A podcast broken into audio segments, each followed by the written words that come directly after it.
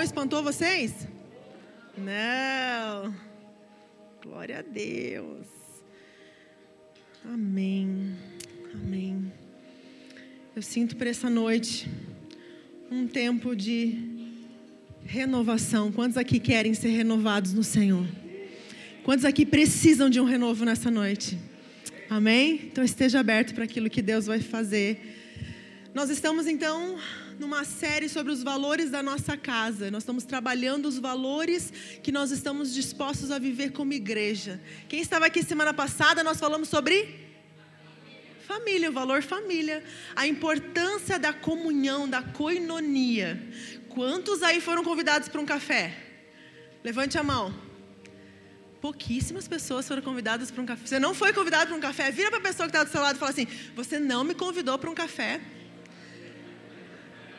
Vira para a pessoa que está do seu lado e fala assim: Você não me convidou para um café. Como isso? Cobra essa pessoa. Já deixa marcado.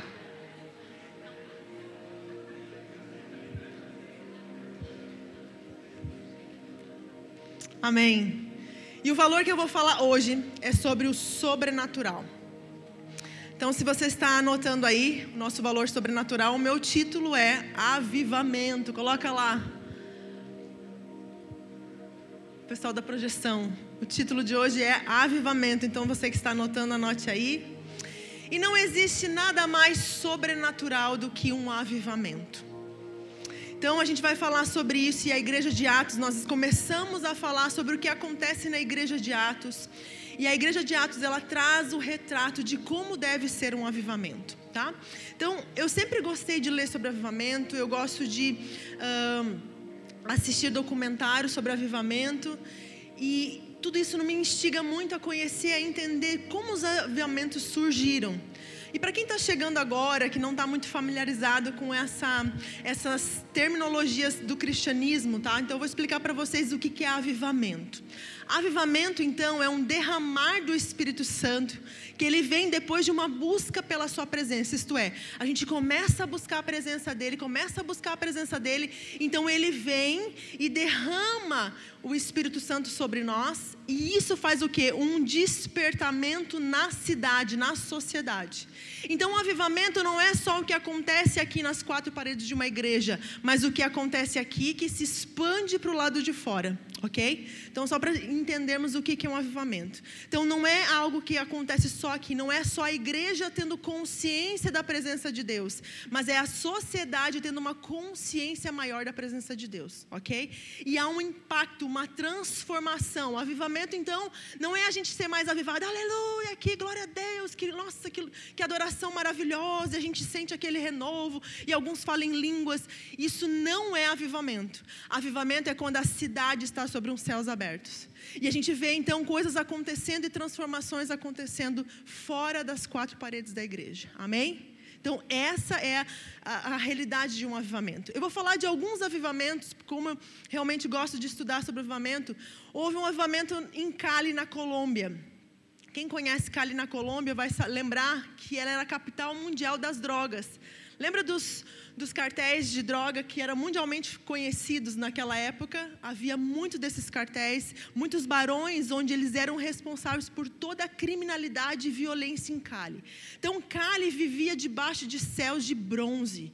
E a igreja, então, vivendo aquela situação, começou a orar. Um, um grupo de intercessão começou a orar, então, para que essa mudança acontecesse em Cali, por causa daquela situação toda. Então, eles fizeram uma vigília, eles reuniram a igreja, algumas outras igrejas também participaram dessa vigília, e nessa vigília o prefeito foi convidado, e o prefeito, então, pegou o microfone e falou assim: Cali pertence ao Senhor Jesus. Quando ele fez essa declaração, depois de dez dias, o primeiro barão das drogas caiu foi pego.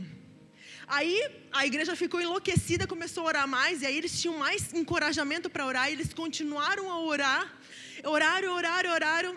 Um a um dos barões das drogas foram caindo e eles foram pegos. E aí Cali começou a provar de um tempo de paz.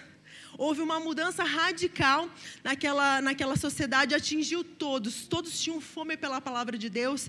As reuniões então de, de oração começou a aumentar, eles começaram a alugar estádios, onde eles reuniam uma multidão de pessoas orando e pessoas se entregando a Jesus. Então, esse é o avivamento em Cali, na Colômbia. Existe um outro avivamento marcante também, que foi o avivamento das Ilhas Fiji. Esse avivamento também era uma, um lugar onde havia muita violência, muitos saques, muito vandalismo. Então, eles enfrentavam um, um, uma extrema pobreza naquele momento. E o governo ele não tinha, não tinha acesso, eles não conseguiam mudar a situação. E lá eles eram muitos místicos, né? Então tinha as tribos nas ilhas e cada tribo, cada ilha lá, cada tribo tinha o seu sacerdote, né? Que era um líder espiritual, era como se fosse um bruxo, né? Fazia é, trabalhos, fazia feitiçaria, fazia oferendas. E era também um céu de bronze naquele lugar. E a igreja começou a orar. E a igreja começou a orar, começou a orar, começou a orar. Mas, gente, não era uma oração assim, ah, Deus, tem misericórdia de nós. Não, era uma oração quebrantada. Era uma, uma oração desesperada. Porque eles queriam ver uma mudança em Fiji. E eles começaram a orar. Sabe o que aconteceu depois que eles começaram a orar? Um dos bruxos mais conhecidos, mais influentes da região, ele ficou doente à beira da morte. E alguém da família dele tinha aceitado Jesus, falou assim: "Eu vou orar por você". E ele foi instantaneamente curado.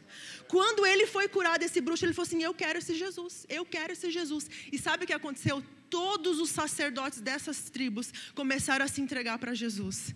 E Fiji então provou de um tempo de muita presença de Deus. E nesse momento que aconteceu, eles começaram a provar então de abundância, de prosperidade. Os relatos desse avivamento é que até as árvores que não davam fruto começaram a dar frutos. E os frutos eram lindos, mudou até a terra mudou. A maneira como ela reagia também, porque não tinha mais a feitiçaria, foi céus é, realmente o ambiente espiritual foi limpo em Fiji. Então, algo lindo também aconteceu nesse lugar. E mais um avivamento que eu quero falar. Que é, então, eu gosto de falar sobre avivamento, e quando a gente fala sobre avivamento, quando a gente estuda, algo desperta em nós. Porque a gente fala assim: se Deus fez lá, Ele pode fazer aqui. Amém? Não é assim? Se Deus fez lá naquele lugar, Ele pode fazer aqui do mesmo jeito. Então a gente começa a estudar isso vai nos instigando. Existe um avivamento que é muito famoso, que é o avivamento da rua Azusa. Esse é um avivamento muito famoso. Existem documentários que falam sobre esse avivamento. E esse avivamento em específico foi marcado pelo falar em línguas. Né? Então, realmente era um povo que se reuniu e eles começaram a se reunir, foram um a um sendo batizados em línguas, e eles falavam muito em línguas. Havia muita cura acontecendo também. Câncer, as pessoas tinham câncer, elas vinham e elas eram curadas de forma sobrenatural, de doenças assim que os médicos tinham desenganado. E realmente algo aconteceu muito poderoso ali a, a presença de Deus, na, na, eh, eles se reuniam para orar, e eles faziam um grupo de oração nas casas, e eles oravam a noite toda, orando, orando. No outro dia, as pessoas passavam por aquela casa, caiu no poder. De tanta presença de Deus que tinha nas ruas, nas casas. As pessoas falavam assim: vamos para o culto, mas eu vou na tua casa para a gente tirar um tempo de oração. E eles começavam então a reunir antes do culto para orar, e eles não conseguiam mais nem no culto, porque eles caíam de, no poder de Deus nas suas próprias casas. Então Deus realmente invadiu as casas.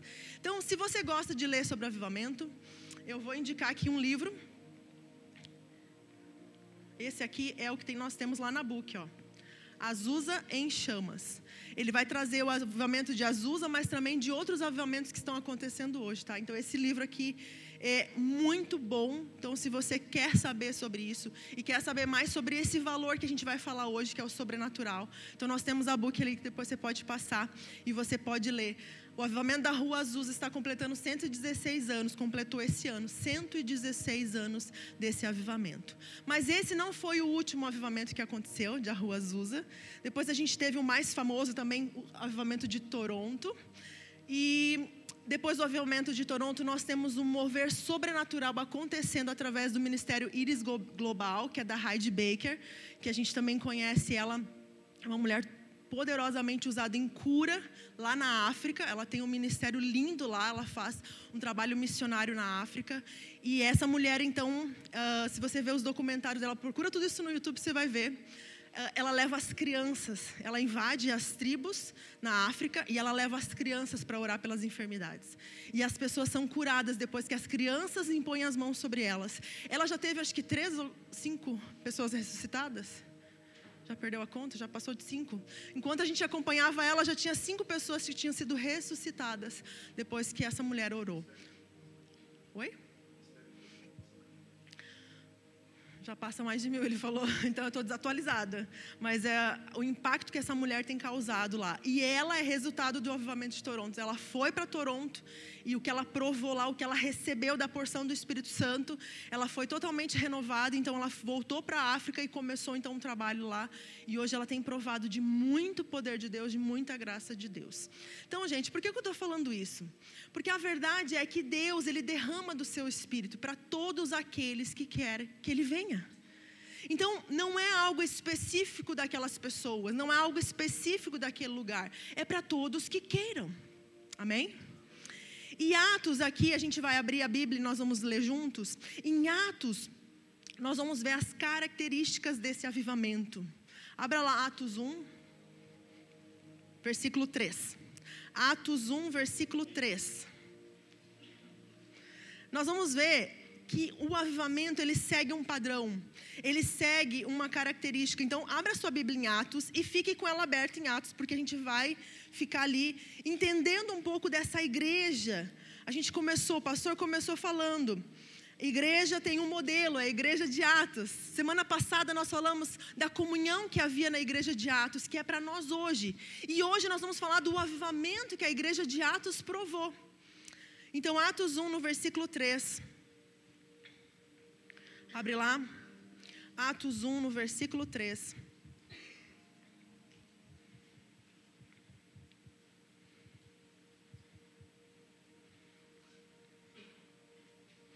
Diz assim: Depois de ter padecido, Jesus se apresentou vivo aos seus apóstolos com muitas provas incontestáveis, aparecendo-lhe durante 40 dias e falando das coisas relacionadas com o reino de Deus. E comendo com eles, deu-lhes esta ordem: Não se afastem de Jerusalém mas esperem a promessa do Pai, ao qual vocês ouviram de mim. Porque João, na verdade, batizou com água, mas vocês serão batizados com o Espírito Santo dentro de poucos dias. Tem uma versão que eu gosto muito que fala assim: Fiquem em Jerusalém até que do alto sejais revestidos de poder.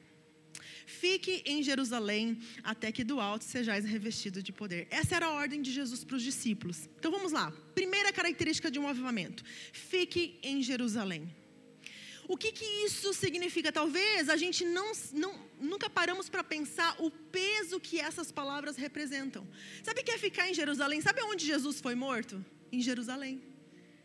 Ficar em Jerusalém, Jerusalém era o lugar da ameaça, porque o governo tinha matado Jesus. Então eles estavam num lugar que não era um lugar confortável para estar. Ficar em Jerusalém era um lugar muito difícil. Os discípulos, eles estavam em dúvidas, porque quando Jesus morreu, eles desanimaram. A Bíblia conta que Pedro voltou a pescar, pelo menos tentou, né? Ele não conseguiu pescar nada, mas pelo menos ele tentou. Ele estava voltando para a vida de pescador porque ele fosse assim: Jesus morreu mesmo. Então vamos voltar. Quem vai pescar comigo? E foi ele e foi alguns discípulos pescar. Mas sabe de uma coisa? Depois que a gente prova de Jesus, nada mais faz sentido. Aquela velha vida não funciona mais. Eles tentaram, e eles eram ótimos pescadores. Gente, eles tinham uma indústria de pesca. Você não tem noção como Pedro era expert em pescar. Mas ele não conseguiu mais fazer. Ele não conseguiu pescar. E realmente ali os discípulos estão nessa situação desanimados. Então, ficar em Jerusalém não é uma tarefa muito fácil. Havia muitas incertezas, havia muitas ameaças, e eles estavam naquele lugar onde o próprio governo daquele lugar tinha matado Jesus. Pensando assim: se nós matarmos o líder, o movimento vai acabar. Então ele estava naquele lugar assim de, de, de, muita expectativa de fracasso. Jerusalém era isso. Então ficar Jerusalém, ficar lá, é um teste das nossas emoções, das nossas vontades, das nossas razões. É confiar na soberania de Deus. Sabe, é ficar quando tudo acabou. É ficar quando tudo parece que não está favorecendo. É ficar nesse lugar desconfortável. Permanecer em Jerusalém, fique em Jerusalém, é ficar nesse lugar porque havia uma ordem da parte de Deus, foi uma ordem. Então, a primeira lição, gente, que nós aprendemos aqui: fique no lugar que Deus te mandou. Fique no lugar que Deus te mandou, porque Ele falou, Ele deu uma ordem: esperem pela promessa. Porque muitas vezes nós temos promessas de Deus e nós não sabemos permanecer nesse lugar de espera até que ela venha. Amém? Então, esperar era uma ordem, um lugar de permanecer. Depois nós temos a segunda característica do avivamento: até que. Tá, eu tenho que esperar, mas até quando? Quando vai ser esse dia? Jesus, você pode falar para mim, anotar na minha agenda, colocar o meu despertador aqui? Até quando? Jesus não falou até quando, ele falou assim: até que do alto sejais revestidos de poder. E aqui tem uma outra palavra que tem um peso muito grande: até que. Quanto tempo eu tenho que esperar? Até que. Até que fala de algo que é incerto. Até que fala de algo que não está na tua agenda, está na agenda de Deus. Você tem que esperar, você tem que aprender a entender o tempo do Senhor. Até que fala de perseverar quando nada está acontecendo. E você espera, Senhor, eu estou aqui. Sabe o que, que parece o nosso tempo de oração, né? Quando a gente vai lá para o nosso tempo de secreto, a gente fala assim, ó. A gente vai lá, se prepara para orar e fala assim: Deus, é o seguinte. Ó Deus, eu fui lá, né? Eu, eu orei, eu li a Bíblia e eu fiquei lá esperando sentir alguma coisa. Mas daí eu não senti nada, então eu tinha outras coisas para fazer e eu saí daquele lugar. E a gente não prova do melhor de Deus no nosso tempo de oração porque a gente não ficou até aqui. A gente só orou, não sentiu nada e ó, partiu não conseguiu permanecer nesse lugar. Ficar até que exige que a gente vá ficando ali. E a nossa carne, gente, ela não gosta de Deus. A nossa carne, aprenda uma, isso de uma vez. A tua carne não gosta de Deus, tá? O teu espírito, sim. Mas a tua carne, ela gosta das coisas do mundo. Tudo que é contrário a Deus é o que a tua carne quer. Mas o teu espírito, ele anseia pelas coisas de Deus. Então, ficar até que é até que rompa a tua carne. Ficar até que até que rompa a tua alma, até que as tuas emoções fiquem rendidas, para que o teu espírito seja atingido. Ficar até que é ficar contra a razão, é ficar contra a emoção, é ficar até que a gente seja atingido por algo maior. E ali eles ficaram perseverando contra as emoções deles e eles permaneceram. Sabe o que Paulo fala em 1 Coríntios 9, 27? 1 Coríntios 9, 27 diz assim: Mas esmurro o meu corpo e faço dele o meu escravo. Mas esmurro o meu corpo porque o nosso corpo precisa ser subjugado. O nosso corpo precisa ser subjugado. Sabe por que quando você faz jejum, teu corpo briga, não briga? Ai, eu preciso de comida. Quando você começa a tirar comida, teu corpo começa a brigar. Quando você vai ler a Bíblia, o teu corpo briga. Ah, não estou entendendo nada disso aqui não. Não vou mais ler não, porque eu não entendo nada, já larga a Bíblia de lado. Não é assim? O nosso corpo briga. Quando a gente está no momento da adoração, e daí o louvor de repente para de cantar e fica só um instrumental, e, ele, e, a, e o ministro, então, de uma forma muito, é, muito gentil, fala assim: vamos se ajoelhar, vamos ficar na presença de Deus, aproveite esse momento de silêncio. E daí a gente fica lá, aquele silêncio. Daqui a pouco a carne começa a brigar. Tá, não vai passar para outra música, não? Ah, mas que chato isso, né? Ai, que vontade de levantar daqui. Não é assim? É? Eu sei. É a nossa carne que está brigando.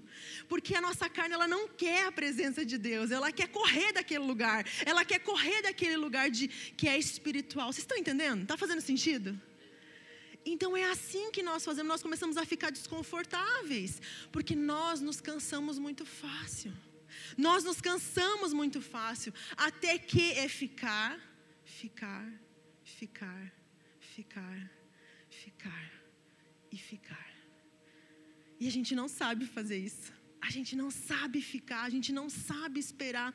Mas quando nós ficamos, algo acontece. Quando nós ficamos, algo muda dentro de nós.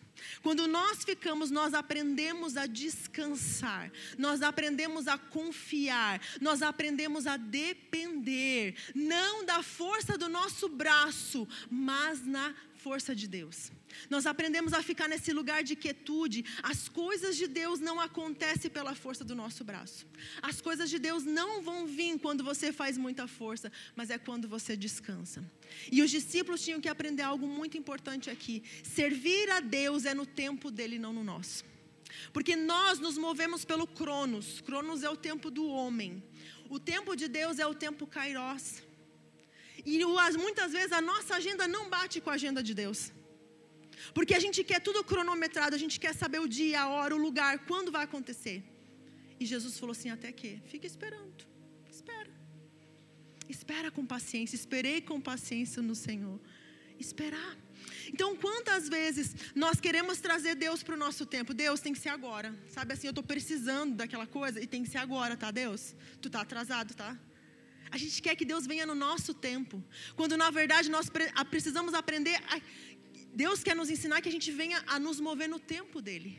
É esse alinhamento do tempo de Deus com o nosso que nós precisamos aprender. E isso ele estava ensinando para os discípulos, porque ia ser essencial para realizar a obra de Deus. Eles iam ter que aprender a se mover no tempo de Deus.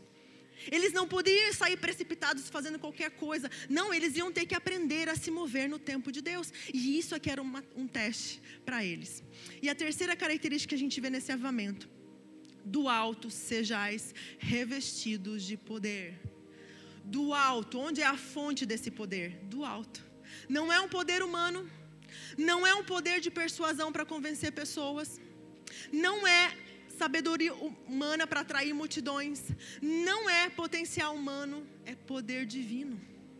É algo que o homem não pode produzir, porque a fonte é divina, ela não é humana. Nós podemos buscar em fontes humanas, não tem problema nenhum. Isso expande o vaso. Mas quem enche, o conteúdo quem dá é, é do alto. Esse poder é do alto. O conteúdo que preenche esse vaso vem do alto, porque a obra é dele. Se a obra é dele, os recursos são deles também. Então esse poder vem do alto, ele não vem daqui da terra. Então nós precisamos esperar por esse poder, por esse revestimento. E lá no versículo 12, em Atos 1, olha o que acontece. Então os apóstolos voltaram então para Jerusalém, né, no Monte das Oliveiras. A distância até a cidade é de cerca de um quilômetro. Quando entraram na cidade, subiram para o cenáculo onde se reuniam Pedro, João, Tiago, André, Felipe, Tomé, Bartolomeu, Mateus, Tiago, filho de Alfeu, Simão, Zelote, Judas, filho de Tiago. Todos estes perseveravam unânimes em oração com as mulheres, com Maria, mãe de Jesus, e com os irmãos dele. Naqueles dias, Pedro se levantou no meio dos irmãos, que formavam um grupo de mais ou menos 120 pessoas. Então, ali formou um grupo de 120 pessoas e eles começaram então a buscar de uma forma unânime. Lembra de semana passada? Unidade, o poder que há na unidade. E eles começaram então a orar. Orar, orar, orar, orar, orar. Gente, começar um movimento de oração é fácil. Perseverar nesse movimento que é difícil. A gente até começa, não, eu vou orar toda semana, agora eu vou, vou colocar em dia a minha vida de oração. E a gente percebe que na, no caminho a gente vai desanimando e vai deixando, e falha um, falha dois, falha três, e quando vê, nossa, faz um mês que eu não, não vou para a presença do Senhor, que eu não tenho meu tempo de oração. E assim muito fácil a gente começar um tempo de oração, mas a capacidade de permanecer nesse tempo que é difícil. E aqui a Bíblia diz que eles permaneceram unânimes em oração. Lembra que eu falei semana passada o poder da unidade?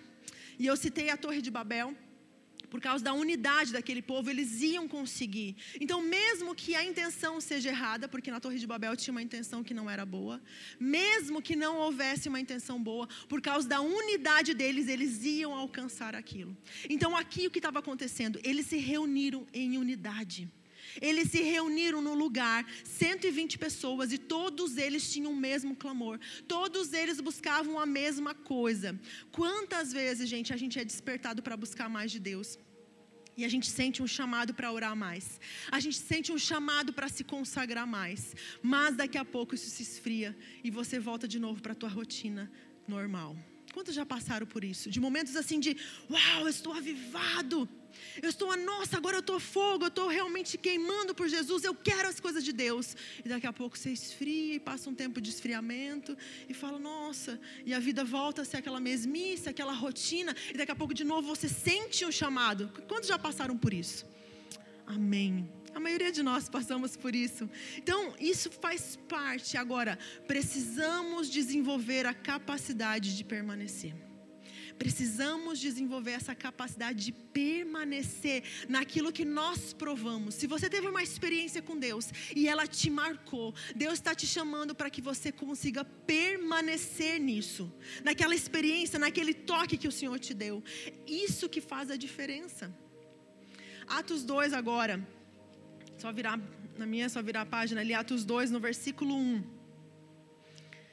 Então, eles estavam ali, reunidos, como a gente leu. E olha o que diz ali. Ao cumprir-se o dia de Pentecostes, estavam todos reunidos no mesmo lugar. De repente veio do céu um som, como um vento impetuoso, e encheu toda a casa onde estavam sentados. E apareceram distribuídas entre eles línguas como de fogo, as quais pousaram sobre cada um deles. Todos ficaram cheios do Espírito Santo e começaram a falar em outras línguas, segundo o Espírito lhe concedia que falasse. Estavam morando em Jerusalém judeus, homens piedosos, vindos de todas as nações debaixo do céu. Assim, quando se fez ouvir aquela voz, afluiu concluiu a multidão que foi tomada de perplexidade, porque cada um os ouvia falar na sua própria língua. Estavam atônitos e admirados, dizendo: Vejam, não são galileus todos esses aí que estão falando? Então, como nós ouvimos falar cada um na nossa própria língua materna? Somos pardos, medos, elemitas e naturais de Mesopotâmia, Judéia, Capadócia. Ponto e Ásia, da Frígia, da Panfilha, do Egito e das regiões da Líbia, nas imediações de Cirene, e romanos que aqui residem, isto é, eram de várias localidades, tanto judeus como prosélitos, cretenses e árabes. Como que nós ouvimos falar sobre as grandezas de Deus nas nossas próprias línguas? Todos atônitos e perplexos perguntavam uns aos outros: O que será que isso quer dizer? Os outros, porém, zombando, diziam: Eles estão bêbados crente é tudo, tudo doido. Eles gritam. Já viu? Já viu? Eles gritam. Eles gritam, eles levantam a mão, dão um aleluia e caem no chão, umas coisas bem loucas. E eles olharam e falaram assim: não, eles estão bêbados, só pode ser. Só tomaram umas antes de vir para a igreja. Só pode. Gente, se isso já te. se isso te já te causa perplexidade naquela época também, tá? Então é normal o que você está sentindo. Fica tranquilo, você está aqui pela primeira vez. Fique tranquilo, isso é normal, tá? Depois passa, a gente acostuma. Né? Você vai ficando, você vai acostumando. Daqui a pouco você também está meio, meio. Mas o que chama atenção aqui nesse versículo é que todos foram cheios. Todos foram cheios do Espírito Santo. E quem que eram essas pessoas? Eram pessoas especiais? Não, eram pessoas simples. Gente, os discípulos de Jesus eram pessoas simples.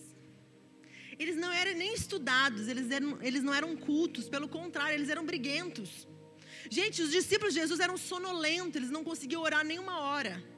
Eles eram lentos, para entender as verdades espirituais. Jesus às vezes falava assim: Eu tenho que repetir quantas vezes para vocês? Eu estou falando, é isso que vai acontecer. Até quando eu vou ter que suportar vocês? Assim Jesus falava com os discípulos, porque eles eram lentos para perceber as coisas espirituais. Mas depois que eles foram cheios do Espírito Santo, eles revolucionaram o mundo. Aqueles homens que ali antes eram sonolentos, Pedro, gente, Pedro nem sabia falar. Ele era iletrado. Ele falava que nem um colono chulo, assim, uma, linguagem bem, bem baixa mesmo. Ele não, não tinha nem condições de falar com as pessoas. Mas depois da descida do Espírito Santo, quem se levanta? Olha lá no versículo, olha lá no versículo 14. Quem se levanta no meio da multidão? O iletrado. O Pedro que não tinha nada para falar. Ele era um pescador, ele só entendia de pesca e de peixe. Quem se levanta? Pedro se levantou junto com os onze e, erguendo a voz, dirigiu-se à multidão. Sabe quantas pessoas aceitaram Jesus naquele dia? Três mil pessoas. Depois que Pedro levantou a voz e dirigiu-se à multidão. Então, o avivamento é essa descida do Espírito Santo sobre pessoas simples como eu e você sobre toda a carne, sobre qualquer pessoa, sobre uma criança, sobre um jovem, sobre um velho, sobre alguém que é culto, sobre alguém que é iletrado, sobre alguém que sabe falar, sobre alguém que não sabe falar. É sobre toda a carne, porque Deus não faz acepção de pessoas. Ele quer vir sobre todos aqueles que desejam a sua presença. E eles então foram cheios do Espírito Santo e transformaram o mundo. Mas tem um versículo, Atos 17, 6, coloca para mim. Atos 17, 6. É um versículo que me instiga muito. Olha o que diz esse versículo. Estes que têm transtornado, olha aqui, este que tem transtornado o mundo chegaram também aqui. Estes estão falando dos discípulos, estes que têm transtornado o mundo. Mas tem uma versão, gente, que eu gosto mais, que é a versão da King James, que ele fala assim: Estes que estão virando o mundo de cabeça para baixo chegaram aqui, até aqui. Estes que estão virando o mundo de cabeça para baixo. É esse o impacto que os verdadeiros cristãos causaram na época. Eles viraram o mundo de cabeça para baixo. Mas sabe o que é triste? Infelizmente, hoje, quem vira o mundo de cabeça para baixo não são os cristãos. Existem outros fazendo isso, que estão transtornando o mundo, que estão virando o mundo de cabeça para baixo, colocando valores invertidos, porque nós não estamos ocupando o nosso lugar. Naquela época foram eles que causaram impacto, tanto que quando eles começavam a chegar numa região, eles falavam: Uau, esses que estão transtornando o mundo estão chegando até aqui o impacto que esses discípulos causaram na sociedade. Isso é um avivamento. Qual o impacto que nós podemos causar? Qual é o impacto que nós podemos causar na sociedade? Quando nós nos levantarmos cheios do Espírito Santo. Qual é o impacto que nós podemos causar lá fora? Porque não é sobre o quanto nós conseguimos ser avivados e queimar por Jesus dentro das quatro paredes, mas é o quanto nós conseguimos impactar lá fora a sociedade. Esse é o resultado do avivamento. Às vezes, e muitas vezes a gente tem receio de ser cheio do Espírito Santo. Sabe que eu entendo você. A gente tem medo, porque a gente fica assim, nossa, se eu for cheio do Espírito Santo, eu vou fazer esquisitice. Às vezes eu faço esquisitice, eu volto para casa e fico me condenando. Por que, que eu fiz aquilo? Por que, que eu pulei daquele louco, que nem louca na louvor? Para que, que isso? Às vezes eu fico me, me culpando em casa, vocês não têm noção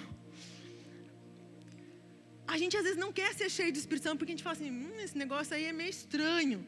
A Bíblia diz que quando eles receberam o Espírito Santo, eles pareciam bêbados. Eles pareciam bêbados. E você deve então estar se perguntando: por que, que esses crentes então falam essas línguas estranhas? Por que, que eles falam essas línguas estranhas? Porque isso aqui é o resultado da descida do Espírito Santo. Foi uma experiência que eles tiveram. Em Atos 2, 2, gente, se a gente vê, olha assim, ó, tenta imaginar a cena, tá? Um, um, um, olha só, pensa numa cena assim, tenta imaginar. Eles estavam todos reunidos no mesmo lugar. Vê se não parece uma cena de terror. Estavam todos reunidos no mesmo lugar. De repente veio um som do céu, como um vento impetuoso. Vou fazer uma narrativa aqui que vai gerar um, né? Como um vento impetuoso e encheu toda a casa. E daí línguas de fogo apareceram na cabeça das pessoas. Imagina, que cena terrível. Alguns mais medrosos correram naquele dia, com certeza. Imagina você ouvir um som do céu, você vê um vento invadindo esse lugar, como um, um, em, outra, em outro momento aqui, eu não lembro aonde, acho que em Atos 4, se eu não me engano, eles estavam reunidos e eles oraram e o chão tremeu, como um terremoto, imagina. Um terremoto ia fazer com todos vocês se jogassem para debaixo das cadeiras. E aconteceu que tremeu o lugar e todos foram cheios do Espírito Santo. Então, gente, realmente é algo que causa medo. Causa medo. E aqui nós vemos então que isso que aconteceu, essa experiência do falar em línguas, essa experiência do, da, das línguas de, de fogo na cabeça, foi naquele momento, mas a vida seguiu depois. Eles não saíram aleluiados pela rua que nem os loucos bêbados, não. A vida depois do avivamento, ela segue no seu ritmo normal. O que, que nós lemos semana passada? Eles não deixaram de comer, gente, eles faziam refeição de casa em casa. Então nós temos uma visão muitas vezes romântica do avivamento. Ah, quer dizer assim, ó, a gente vai se reunir na igreja todos os dias, toda noite vai ter culto, a gente vai louvar a Deus, adorar, a gente vai ficar bem louco, ninguém vai trabalhar, ninguém vai estudar, ninguém vai comer. Não, gente, tem casa para limpar. Tem criança para levar para a escola. A vida segue depois do avivamento, vocês estão entendendo? Aquilo ali foi uma experiência do Espírito Santo e muitas vezes nós rejeitamos isso. Ah, eu não quero ficar assim que nem esses loucos, não, eu não quero. E a gente então se fecha para o Espírito Santo. Ah, eu não quero falar em línguas. Ah, eu não quero essa loucura, não. Mas deixa eu te falar algo. Você tem um espírito dentro de você. E quando Deus criou você, corpo, alma e espírito, Ele colocou dentro do teu espírito uma fome e uma sede pelo Espírito Santo. O teu espírito, ele anseia pelas coisas espirituais. O teu espírito, ele quer a presença do Espírito Santo dentro de você. É muitas vezes a tua carne, a tua razão que rejeita, mas você foi criado para isso. Então a vida continua depois do avivamento, mas não do mesmo jeito. Isso é fato, né? Há um poder que vai junto com você. Por onde você vai, você carrega a presença de Deus. E assim aconteceu. Olha só esse versículo aqui. Atos 3, abra lá, só virar de novo a página, né? Atos 3. Olha o que acontece então eles carregavam algo poderoso depois de Pentecostes, ali depois daquela experiência, eles andavam pelas ruas e eram céus abertos, gente, era algo sobrenatural acontecia. Olha o que aconteceu em Atos 3, do versículo 1.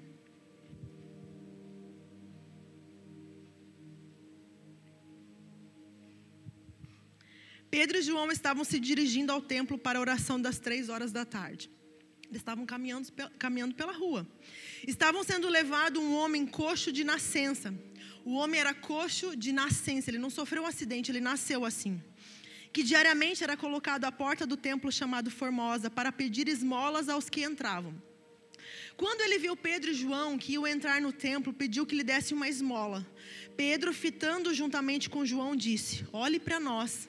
Ele os olhava atentamente, esperando receber alguma coisa. Pedro, porém, lhe disse: Não possuo nem prata nem ouro, mas o que eu tenho eu te dou. Em nome de Jesus Cristo Nazareno, levanta-se e anda. Não tenho ouro e nem prata. Você está esperando de mim dinheiro? Eu não tenho para te dar. Mas o que eu carrego, o que eu tenho recebido da parte de Deus, isso eu te dou. Em nome de Jesus, levanta e anda. Era essa a vida normal dos discípulos depois. O, na, o, sobrenatural era natural para eles. E quando nós falamos de sobrenatural no valor dessa casa, nós falamos de viver uma vida naturalmente sobrenatural. Nós falamos de sermos aqueles que vão andar pelas ruas e levar a presença de Deus para todas as esferas da sociedade. Você vai levar a presença de Deus para o teu trabalho, você vai levar a presença de Deus para a tua faculdade, você vai levar a presença de Deus para dentro da tua casa. É isso que nós estamos falando de uma vida sobrenatural. Não é uma vida que você fica o tempo todo orando e você esquece do resto. Não, é uma presença de Deus que vai junto com você porque você é templo do Espírito Santo. O teu corpo foi criado para habitar uma presença poderosa chamada Espírito Santo de Deus. Você foi preparado para ele. Você foi moldado para ele. Por isso, se você está andando sem o Espírito Santo na tua vida, você precisa dele. Agora, o que que eu tenho? O que que você tem? Pedro e João falaram: O que eu tenho, eu te dou. Em nome de Jesus, levante e anda. O que, que nós temos? A gente tem dinheiro, a gente tem, a gente tem inteligência, a gente tem beleza, a gente tem influência, eu tenho seguidores. O que, que você tem? O que, que você tem que você pode compartilhar? Que você pode orar com uma pessoa, que você pode assim, ó, assim como eu recebo bênçãos nesse lugar, eu posso sair abençoando também. Assim como eu recebi uma oração de cura e fui curado, eu também posso orar por outras pessoas e elas serem curadas. O que você tem, o que você recebeu? Queridos, vocês são abençoados todas as semanas aqui, amém? O que você tem? Fala, eu tenho bênção. Fala, eu tenho bênção. Fala assim, eu tenho cura. Você tem cura para contar, não tem? Testemunhos que Deus fez na tua vida, o que você tem, isso você entrega. Isso você dá. Agora, você que nasceu de novo, você tem o Espírito Santo na sua vida. Mas o poder é outra coisa. E é isso que eu quero esclarecer para vocês. Uh, abra lá em João 20. Não, aqui, Telão, por favor. João 20. Já está lá. Olha só esse versículo. E Jesus lhe disse outra vez: Que a paz esteja com vocês. Assim como o Pai me enviou, eu também envio vocês. E havendo dito isso, soprou sobre eles e disse-lhes: Recebam o Espírito Santo. Ok? Jesus tinha morrido, eles, os discípulos estavam ali reunidos numa casa. Jesus entra nessa casa e falou: Paz esteja com vocês. Eles estavam muito transtornados. Então, a primeira palavra que ele falou assim: Paz esteja com vocês. E daí Jesus faz o quê? E havendo isso, soprou sobre eles e dizendo: Receba o Espírito Santo. Então Jesus soprou e eles receberam. Receber significa pegar tomar para si, associar comigo mesmo em companhia, como um auxiliar. Eles receberam o Espírito Santo como uma companhia, um auxiliar. E é isso que o Espírito Santo é para a maioria das pessoas: um conselheiro, um auxiliador, um amigo. Amém? Eles receberam o Espírito Santo. Agora, algo que João não relata, mas que relata no livro de Lucas, porque são sinóticos, são livros que. Já, já percebeu que nos evangelhos você lê e fala, mas eu já li isso aqui? Daí repete de novo, porque agora é a perspectiva de Lucas que João não trouxe. Mas é a mesma cena acontecendo, agora relatada por Lucas 24, 49. Coloca lá para mim. Detalhe: Lucas é o mesmo autor de Atos. Então, nós vamos pegar três versículos que falam a mesma coisa. Lucas 24, 49. Eis que envio sobre vocês a promessa do meu Pai. Permaneçam, pois, na cidade, até que vocês sejam revestidos do poder que vem do alto. Então vamos voltar lá na cena onde João viu a, cena acontecendo. Jesus entra na casa, diz: Paz estejam com vocês. Ele sopra o Espírito Santo sobre eles e depois ele fala: Fiquem, eu envio sobre vocês a promessa do meu Pai. Permaneçam, pois, em Jerusalém, né, a cidade aqui, até que vocês sejam revestidos de poder que vem do alto. E o mesmo texto aparece em Atos 1. Olha lá o que diz Atos 1. Que autor Lucas. Então ele está trazendo esse relato. Olha lá, Atos 1. Escrevi o primeiro livro, o Teófilo, relatando todas as coisas que Jesus começou a fazer ensinar, até o dia que foi elevado às alturas, depois de haver sido dado mandamentos por meio do Espírito Santo aos apóstolos que tinha escolhido. Depois de ter padecido, Jesus se apresentou vivo aos seus apóstolos com muitas provas incontestáveis, aparecendo-lhe durante 40 dias, falando sobre coisas do reino. E ele deu a seguinte ordem, que é a mesma que a gente viu em Lucas: Não se afastem de Jerusalém, mas esperem pela promessa do meu Pai Gente, ele está falando a mesma coisa. Olha lá em Atos 1,8. Ele segue falando. Mas vocês receberão poder ao descer sobre vós o Espírito Santo, e serão minhas testemunhas, tanto em Jerusalém, como em toda a Judéia e Samaria, e até os confins da terra. Gente, vocês receberão poder. Eles receberam o Espírito Santo como um sopro, como uma companhia, como um amigo, como um auxiliador. Mas agora Jesus está falando: vocês receberão poder. Poder é dunamis. Dunas, dunamis significa força, habilidade, poder para realizar milagres. Aqui é algo diferente, não era um sopro somente, era um revestimento interior, uma capacitação, uma habilidade sobre-humana, sobrenatural. Então você pode ter recebido o Espírito Santo na sua vida como um amigo, um companheiro. Ele te ajuda a entender a Bíblia, ele te ajuda a orar, ele te ajuda a adorar. Mas nós precisamos do dunamis, do poder, do revestimento que vem do alto. Se nós queremos realizar a obra de Deus, nós precisamos desse poder. Jesus deu uma ordem até que do alto sejais revestidos de poder. Então, o requisito para realizar a obra de Deus é o revestimento do Espírito Santo. É o poder do Espírito Santo. Nós precisamos ser cheios do Espírito Santo. Então, por que, que essa ordem foi dada? Porque a obra não é humana. Como eu falei, não é possível fazer obra de Deus com os recursos humanos. Por quê? Por que, que não é possível fazer com os recursos humanos? Para que aquele que tenha condições dependa do Espírito Santo. E aquele que não tem condições dependa também do Espírito Santo. Isto é, todos nós dependemos. Todos nós. Se você fez teologia, se você não fez teologia, eu igualmente preciso do Espírito Santo. Para estar ministrando aqui para vocês, não importa o meu curso de teologia, eu preciso do Espírito Santo. Você que está sentado aí não fez curso de teologia, você precisa do Espírito Santo. É assim que Deus quis fazer, para que todos nós dependêssemos do Espírito Santo para fazer a obra dele. Porque esse, esses recursos vêm dele. Agora, então, como nós podemos fazer para ter esse poder do Espírito Santo? Como nós podemos fazer? Lucas 11, coloca lá para mim. Lucas 11, versículo 9 ao 13. Você que está anotando, Lucas 11, versículo 9 ao 13. Como nós podemos fazer então para ter o poder do Espírito Santo? Jesus ensinou. Lucas 11, 9 ao 13. Por isso lhes digam: peçam e lhes será dado. Busque e encontrarão. Bata e a porta lhe será aberta, pois todo o que pede recebe, e o que busca encontra, e aquele que bate a porta será aberta. Qual pai entre vocês, se um filho pedir um peixe, em lugar disso lhe dará uma cobra? Ou se um pedir um ovo, lhe dará um escorpião? Se vocês, apesar de serem maus, sabem dar coisas boas aos seus filhos, quanto mais o Pai que está nos céus lhes dará o Espírito Santo a quem pedir. Está disponível para todos nós, porque Ele é um bom Pai nós somos corpo, alma e espírito.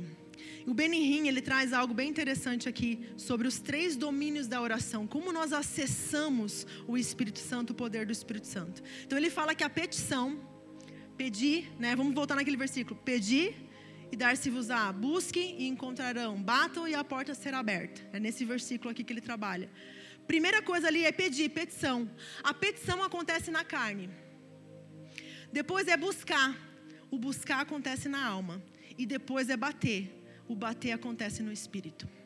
Olha só que interessante. E aqui, coloca para mim a foto do tabernáculo. Lembra que nós, quem estava aqui na série sobre o tabernáculo de Moisés? Aqui a gente pode linkar com os ensinamentos do tabernáculo também, que era dividido em três partes. Nós somos corpo, alma e espírito. Então, átrio, aqui ó, átrio era o lugar da carne.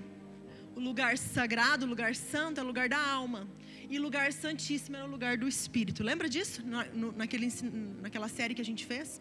Então, vamos pensar aqui. Na petição, eu não sinto a presença de Deus. Aqui no ato, eu não sinto a presença de Deus. Não tem manifestação de Deus. E nós começamos a orar pela carne. Sim? A gente começa a orar. E a gente começa a pedir: Deus, eu estou aqui, estou orando, estou falando um monte de palavra, não estou sentindo nada. Então, Deus, eu estou aqui, né? Eu te adoro, eu te amo. Ai, Senhor, eu preciso disso, eu preciso daquilo. E a gente está naquele momento de petição. A gente não sente a presença de Deus aqui, tá? A gente está naquele momento ali, né, pedindo, e a gente começa a orar, e você vai ficando lá naquele lugar, né? Ai, Deus, eu estou aqui e tal, já estou repetindo a palavra de novo. Jesus, a música acabou, preciso lá trocar de novo, colocar outro louvor, né? E a gente fica naquele momento e vai enrolando ali, né? E fica, e fica. Até quando que a gente tem que ficar nesse lugar? Depende. Depende. Até que o romper aconteça, até que o quebrantamento possa vir. Então você começa o teu tempo de oração orando na carne. Deus, eu estou aqui e tal, eu vim aqui porque eu comprometi lá com o pessoal da igreja que eu ia orar todo dia, senão eles vão me cobrar. E daí você fica lá orando, né? Você está orando na carne, você está buscando. E você fica até que o quebrantamento venha. Agora, quanto mais eu negligencio a oração, mais tempo eu tenho que ficar nesse lugar. Tem pessoas que entram na presença de Deus e, ah, Senhor, a tua presença é tão boa. Como assim? Tipo, tão rápido você acessou aí? Sim, porque é uma pessoa que ela tem uma prática, ela morre muito rápido, ela consegue acessar as coisas de Deus muito rápido porque ela fez uma construção com Deus, ok? Então isso depende de uma construção que cada um vai fazer.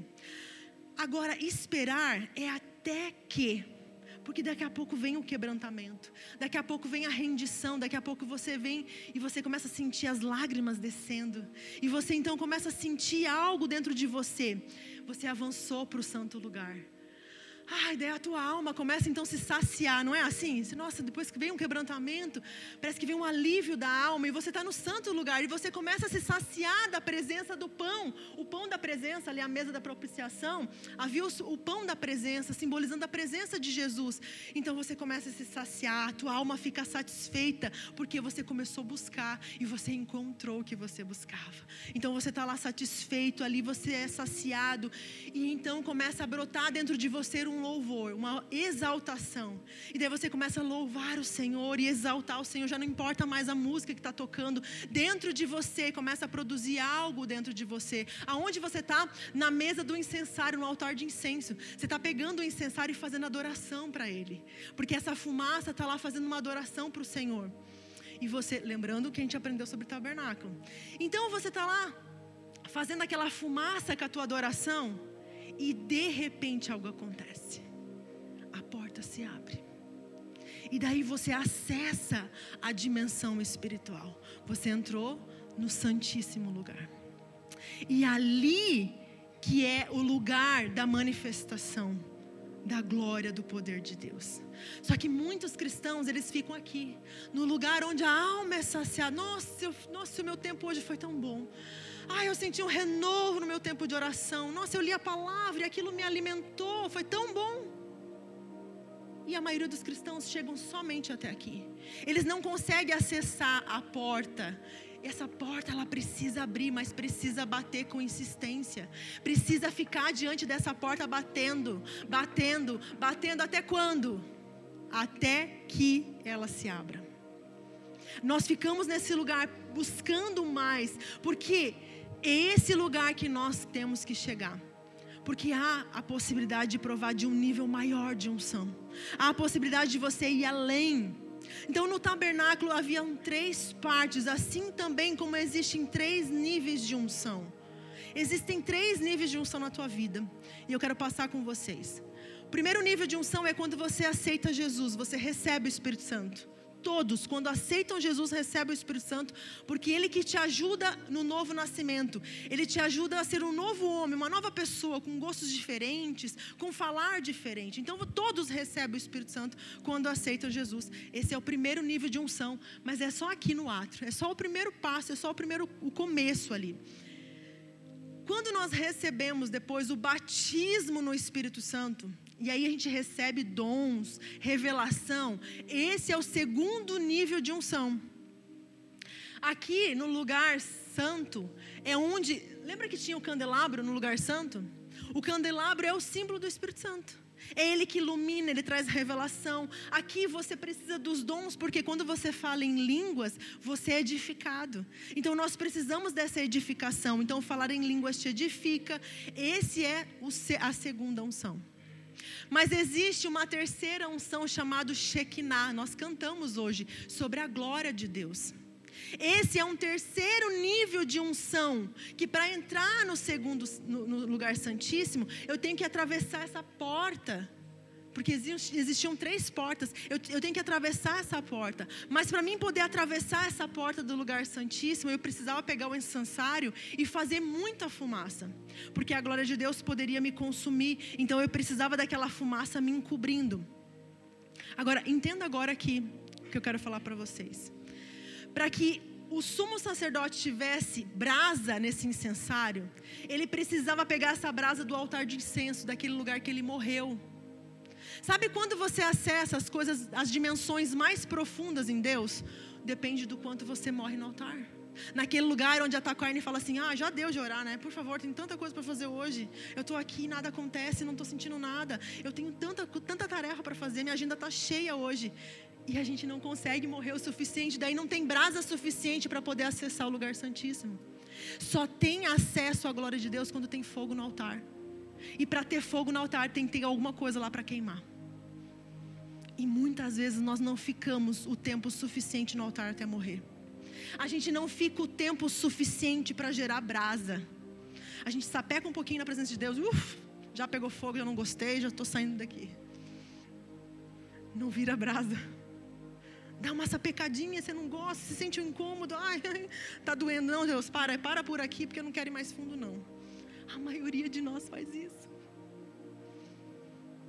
E a gente nunca acessa as dimensões mais profundas de Deus. Quando aconteceu Pentecostes, Jesus estava ensinando os discípulos a permanecerem. Vocês vão ficar. Ah, vocês vão ficar nesse lugar que é desconfortável. Jerusalém é um lugar de ameaças, é um lugar de morte. Eu morri lá. Jerusalém é um lugar onde vocês vão morrer para as vontades de vocês. Vocês vão morrer para os desejos de vocês. Vocês vão morrer. A vontade de Pedro era voltar a pescar. Jesus vai na beira da praia, Jesus fala: Pedro, você me ama? Volta lá e apacenta as minhas ovelhas. Pedro, eu sei que você quer desistir, você é muito emocional, eu sei que você é muito emotivo, né? O Pedrão, aquele que sai do barco e pula na água e anda, aquele que corta a orelha do, do soldado, ele era muito emotivo, então ele desiste facilmente. E Jesus vem até Pedro e fala: Pedro, você me ama? Então volta, volta para lá e apacenta as minhas ovelhas.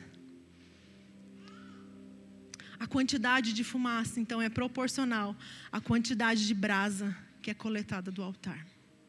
Isso aqui é um ensino de que sem fogo no altar, sem arrependimento, não há glória. Está fazendo sentido para vocês? Está fazendo muito sentido. Está muito profundo. Estão conseguindo acessar? Vamos lá.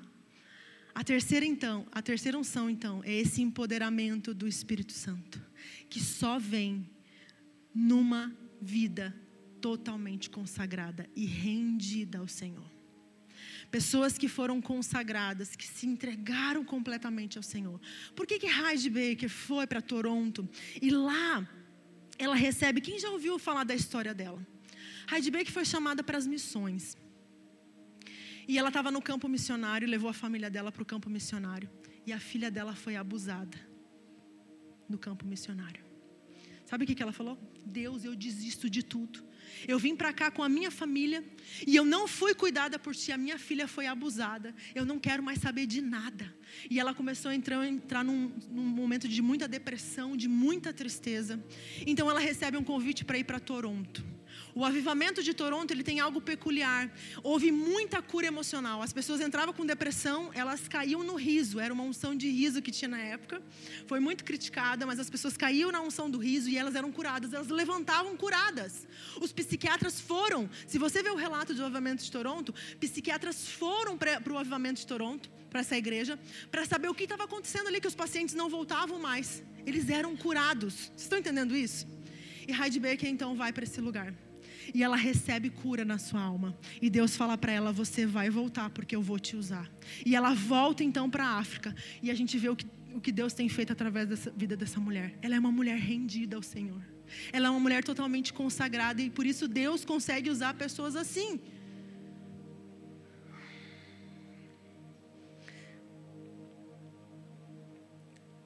Todas as pessoas, todos os avivamentos que eu citei para vocês aqui, Todos esses. Essas pessoas que começaram a se reunir para orar, eles tinham o Espírito Santo. Eles tinham o batismo do Espírito Santo, mas faltava algo na vida deles, faltava o revestimento do Espírito Santo, que só veio depois do quebrantamento.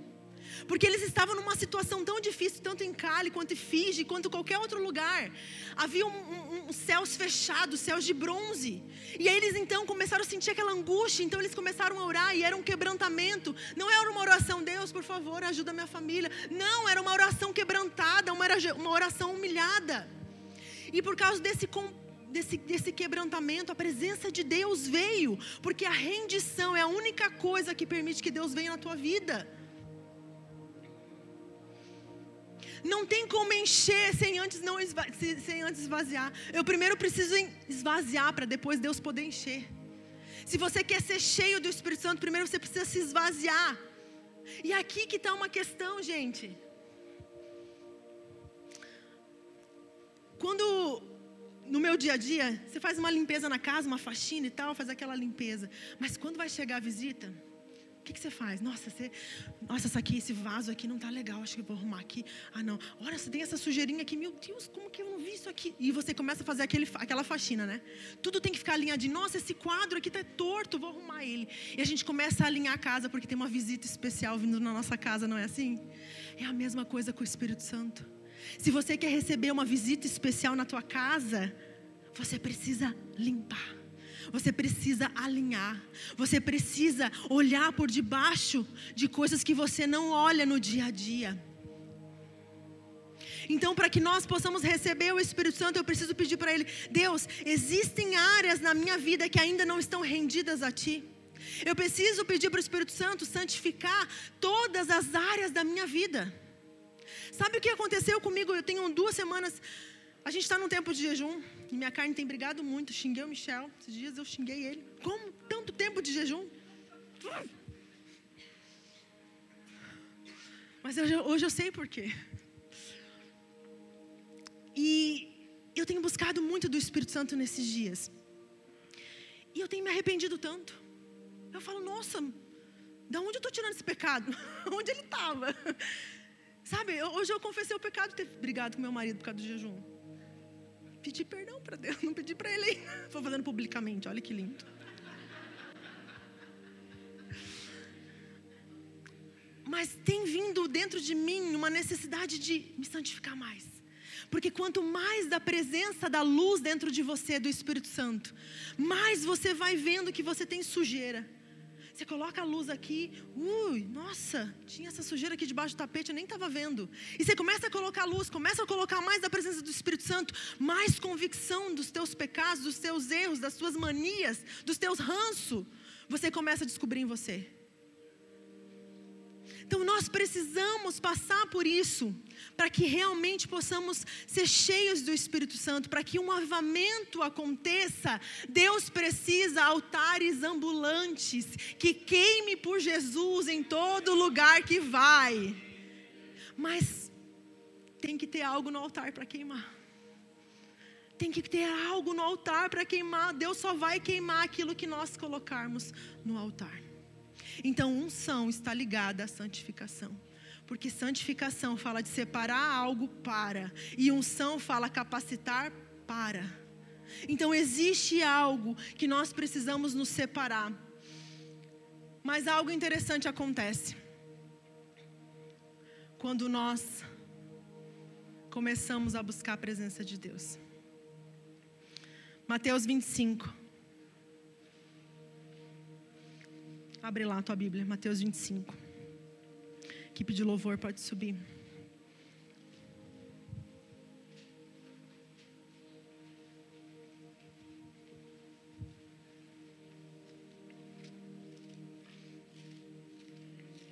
A presença de Deus, a unção do Espírito Santo, ela é simbolicamente mostrada, tanto que a gente vê lá, no, no, no avivamento né, do, de Pentecostes, desceu línguas de fogo. No batismo do Espírito Santo, desceu uma pomba. Sim? O Espírito Santo veio como pomba. Em Pentecostes, veio como línguas de fogo. E às vezes a presença de Deus vem como óleo. Tá? Vem como óleo, porque a unção é simbolizada por esse óleo. Então depende da manifestação de Deus, do Espírito Santo, ele vem como. E a presença do Espírito Santo, ela é como óleo. E sabe, você já teve um, um óleo na tua casa que ele ficou rançoso, de velho, de guardado? Sim? Já viu um óleo rançoso? Ele muda o aspecto, ele muda a cor, ele muda a viscosidade, ele é diferente. Nós não podemos armazenar o óleo da unção. A unção do ano passado não serve mais para hoje. A unção do avivamento da rua Azusa não serve para nós hoje, foi para aquela época, para aquelas pessoas nós temos que buscar a nossa, o nosso próprio óleo. Nós temos que buscar a unção que Deus vai derramar para essa temporada, para esse tempo que nós estamos vivendo. Gente, nós estamos vivendo o tempo da dispensação do Espírito Santo. Nós estamos na janela de oportunidade, nós não vivemos no tempo da lei. Gente, no tempo da lei o negócio era feio, pecava, morria. Olho por olho, dente por dente, o negócio era feio não tinha graça. Hoje nós vivemos no tempo da dispensação do Espírito Santo. Nós vivemos no tempo da oportunidade. Ele quer derramar o seu espírito sobre toda a carne. Essa é uma promessa que ele fez. Agora, Mateus 25. Abre lá tua Bíblia, Mateus 25. Fala da parábola das dez virgens. E diz assim: Então o reino de Deus será semelhante a dez virgens que, pegando as suas lamparinas, saíram a encontrar-se com o noivo. Cinco delas eram prudentes e cinco imprudentes. As imprudentes, ao pegar as suas lamparinas, não levaram óleo consigo, mas as prudentes, além das lamparinas, levaram óleo nas vasilhas.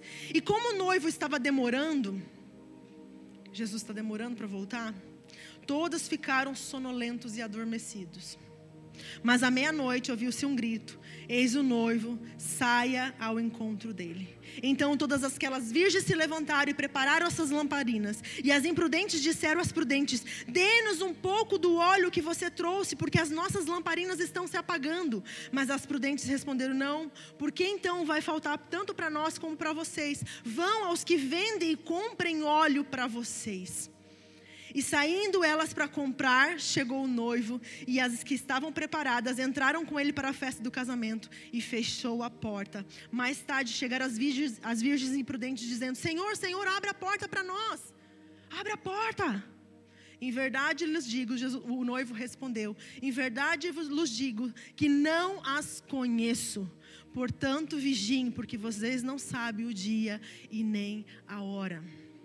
Esse texto está falando da volta de Jesus. E muitas vezes o noivo está demorando, nós não sabemos quando é o dia que Jesus vai voltar.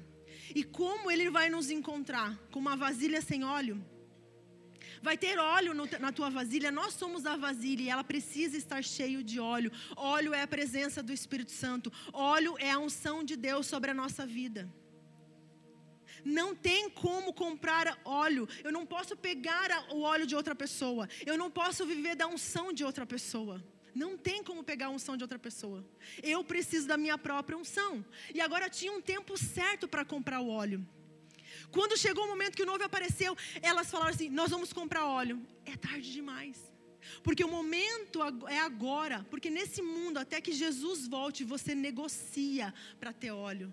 Você negocia para ter unção, sabia disso? Você negocia com o teu corpo. Você negocia com a tua agenda para poder ter óleo. Você negocia com as suas prioridades. Você negocia com os teus prazeres. Enquanto há tempo, você precisa negociar para poder ter unção, porque depois será tarde demais. Não haverá tempo. Agora eu quero ter unção. Não tem mais tempo não tem mais tempo. Depois que Jesus voltar, não tem mais tempo. Quando a porta se fechar, não existe mais. Então nós precisamos estar preparados. A sua lamparina está se apagando. A Bíblia diz em 1 Tessalonicenses 5,19: Não apaguem o Espírito Santo. Como está a tua lamparina? Existe óleo fresco sendo derramado sobre a tua vida todos os dias. Você tem acessado as recâmaras mais internas da presença de Deus e tem acessado o óleo precioso. Como está a sua lamparina?